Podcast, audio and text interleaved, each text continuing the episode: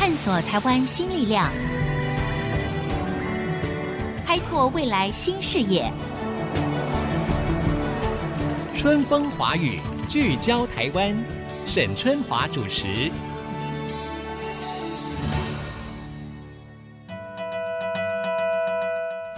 欢迎收听《春风华语》，聚焦台湾，我是主持人沈春华。台湾呢，在亚洲的国际志工输出的这项软实力当中啊，我们在各国是名列前茅的。呃，我们以这个坦尚尼亚，就是非洲的坦尚尼亚的志工服务作为例子好了哈。从两千零八年到现在呢，各个大学的学生来来去去啊，有的人新入学，有的人可能毕业走掉了。可是对于这个当地的服务工作呢，并没有终止，已经累积了非常鲜明的国际关怀的这个形象了。那么今天呢，呃，我们在节目当中就是要跟大家聊一聊，究竟台湾的国际志工可以发挥什么样的影响力？那么年轻人透过这一项志工的服务，他又能够学习到什么呢？今天在节目当中，我们就邀请到了他自己本身呢，就曾经前往坦桑尼亚参与这个志工的服务。他目前是北医大附设医院精神科派驻在台东孩子的书屋的临床心理师。我们来欢迎高佩婷小姐。佩婷你好，沈姐好，大家好。好，这个佩婷还很年轻了哈，在二零一一年，也就是那一年，正好是你大四那一年，你决定做一件事情，就是你要到坦桑尼亚去从事国际志工服务的这个工作。嗯，你当时为什么会做这个决定？一部分是我其实一直很喜欢跟人群，然后跟不同的文化互动，然后我也很喜欢就是助人工作。所以那时候会想，这个机会还蛮难得的，而可以，而且可以去到一些很远，你可能平常根本不会想到要去，也不知道这辈子还没有机会再去的地方。用志工的方式，其实你会跟旅游很不一样，因为你会去跟当地的人合作，会去跟当地的人有很多的沟通跟协调，可以认识到一些不一样的文化。那我们听到了佩婷这样讲，其实呢，我们就可以想象说，年轻人在到国际间去做志工服务这件事情的时候，确实我觉得会有一些憧憬。啊，比如说他们觉得可以认识不同国度的人啦，他可以去到一个可能也许很难会去到一个地方哈。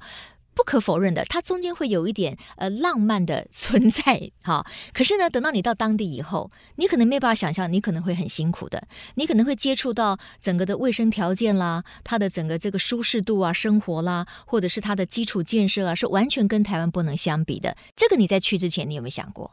因为我们在筹备上，其实就会遇到很多呃文化上面的不一样的地方，例如说我们要去跟他们沟通，就是你们会先有一个筹备期，对不对？对，对，而且我们也会需要跟当地的人来沟通，说我们要去帮他们准备什么样子的课程，什么样子的一些器材跟设备。那这个沟通的阶段，你们透过什么呢？透过 email 吗？还是透过视讯呢？还是什么？嗯、呃，当时主要就是用 email 为主。嗯，对。但其实，在沟通上，就会发现有很多不太容易的地方，比如说。因为嗯，因为我们是去帮，很好像我们是助人，他们是受助者这样子的角色，所以他们会有一点，就是说可能觉得不好意思啊，然后可能不太能够很直接的讲出他们想要什么，然后你会有点搞不清楚最需要的到底是什么，你要一直反复的去跟他们确认，然后你可能要提出很多实际的一些选择、一些方案，然后或者是过去的一些嗯之前学长姐的一些经验，就是来来协调跟讨论。嗯哼，嗯，那这个沟通的语言就是用英文嘛？啊，对，所以每一个这个。当国际志工的年轻学生，他的英文都一定要很好吗？啊，所以也会有一些学生其实英文没有到那么的好。嗯哼。对，这就要想办法，因为毕竟写信的好处就是你可以慢慢查字典，你可以查字典，你可以 Google 翻译，你可以问其他的人，嗯、然后讨论好，然后再去写一封信。而且它中间可能会遇到一些就是彼此有些误解的地方。嗯、不过我觉得这个当然也是这个志工服务里面非常重要的一个关键的学习，就是因为你会遇到困难，所以他逼迫的你，你必须要去做更多的学习，对，对不对？嗯、后来你们想要帮唐山你要做哪件事情？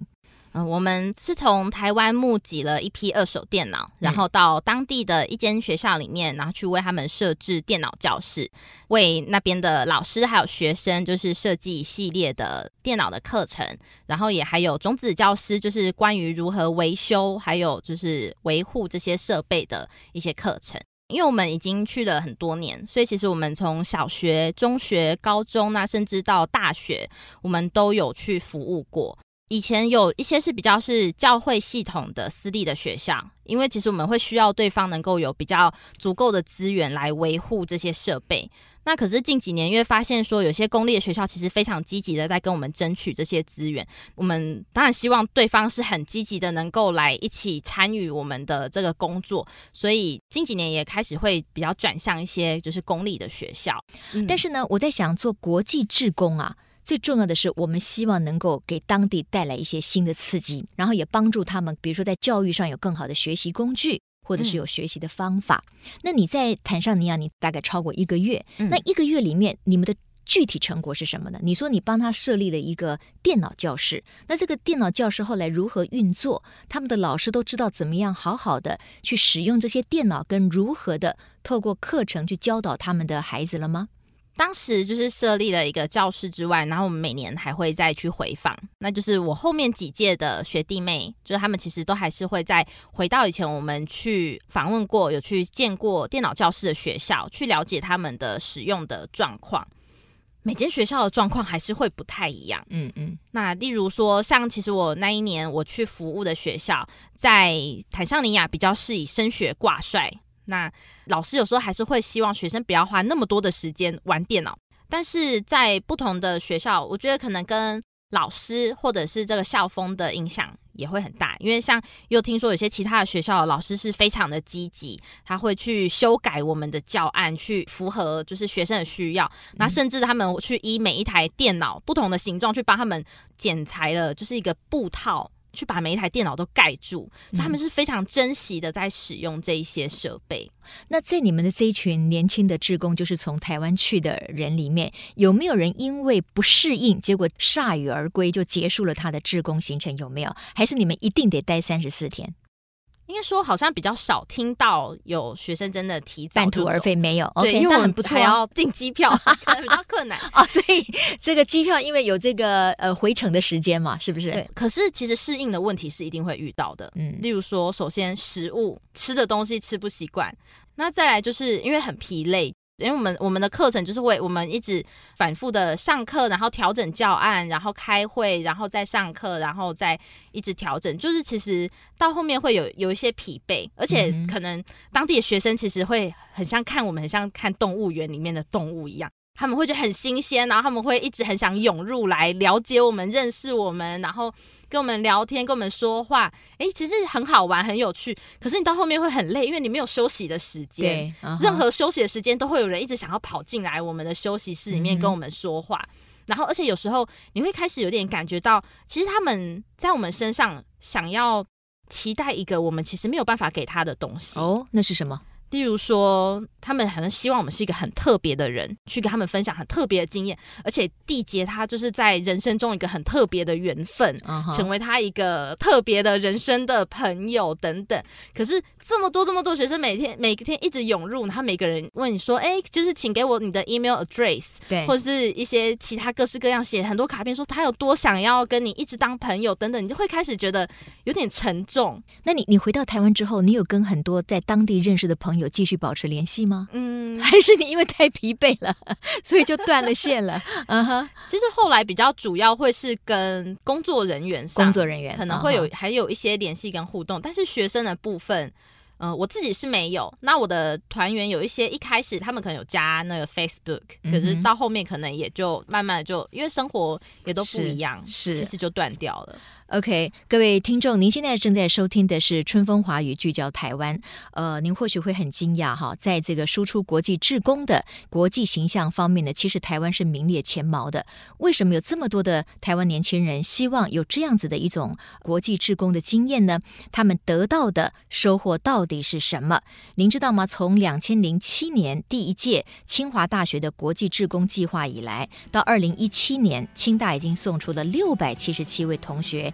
远赴国外去担任志工了，那你也希望你自己或者是你的啊、呃、儿女也拥有国际志工的经验吗？它会带来什么样的影响呢？广告之后，我们继续请佩婷来聊一聊。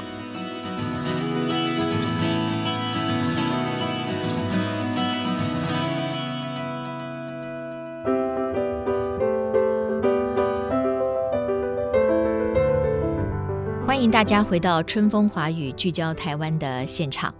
台湾啊，因为少子化的关系，其实现代的年轻人大都被保护得很好。但是人生毕竟是需要面对很多的成长挑战的，所以事实上也有很多的学校或者是老师，他们提供很好的机会，鼓励年轻人呢可以拥有国际志工服务这样子的经验。现场的高佩婷呢，就是清华大学呢在当时大四的时候，他自己选择到坦桑尼亚去做了这么一个志工的一个服务。接下来我就想要请教佩婷了，你刚才提到了你在坦桑尼亚，你为当地的朋友们所做的事情，你遇到的文化上面的冲击，你可不可以谈一谈这一段志工的服务经验？对于你个人来说，它最大的价值是什么？其实影响我后来会选择到孩子的书屋工作，其实有蛮大的关联。关于社区工作这件事情，那像我们在坦桑尼亚服务的时候，说我们虽然每每年是去一个学校。但是我们可能会希望这些学校，它可能会是在同一个社区里面，可以设建立起一个像是一个资讯社群这样，可以相互的流通、相互的帮助，就这些资源，他们彼此之间可以相互的流通。那其实慢慢的，我们的角色就可以从里面渐渐的退位，让他们自己运作起来为主。那这会让我对社区的工作有了一些就是。不同的想法，因为像心理师，其实我们主要就是跟我们眼前的这个个案工作嘛。尤其像我的训练是以医院的精神科为主，嗯，那在精神科其实是一个分工非常清楚、非常明确。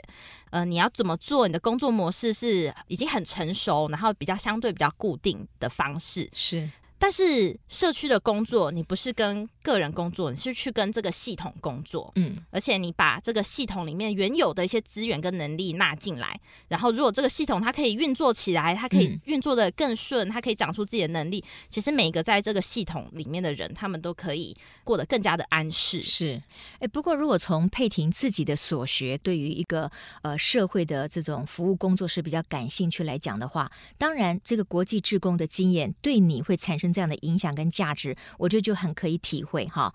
清大你念的是，你是在人文社会学院里面念硕士的时候，你是念资商跟临床心理学嘛哈，嗯，所以你把这两个工作做连接，哎，我听起来是蛮顺理成章的。嗯，可是如果有些人他所学跟可能社区服务啊等等的这些是完全没有关系的，可是他也很想有一段国际志工服务的经验，你觉得他可以学习到什么？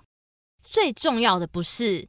哎，我去参加国际志工，我很棒，我很特别。嗯，而是你要能够去找到一个好的团队，一个好的带领者。嗯哼，对，我觉得像在清大的团队里面，非常注重学生的自主性。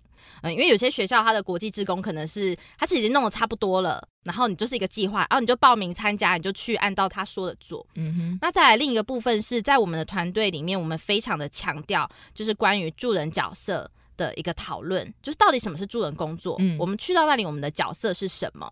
现在在做的事情是对他们最好、最重要的吗？嗯，我们要如何可以把我们带去的资源达到就是最大化？然后，所以我们其实会一直做很多这样子的一个讨论。OK，那其实，在那个时候，因为虽然以前念的是呃人文社会学院，当然也有很多这些的讨论，可是真正更实务的。去进行这些工作，而且从一个很完整的一个筹备过程，然后到当地的呃实践的过程，我觉得在国际职工团对我来说，那是第一个最完整的这样子的一个过程，也帮助我后来开始踏入助人的专业领域的时候，在很多的思考上面，其实会带来很多的帮助。也就是说，你透过国际志工服务这件事情，其实你可以学习到，不要什么都是我我我，就是你降低你自我的观点，可是你去看到别人的需要，你甚至需要扮演一个聆听的角色，对不对？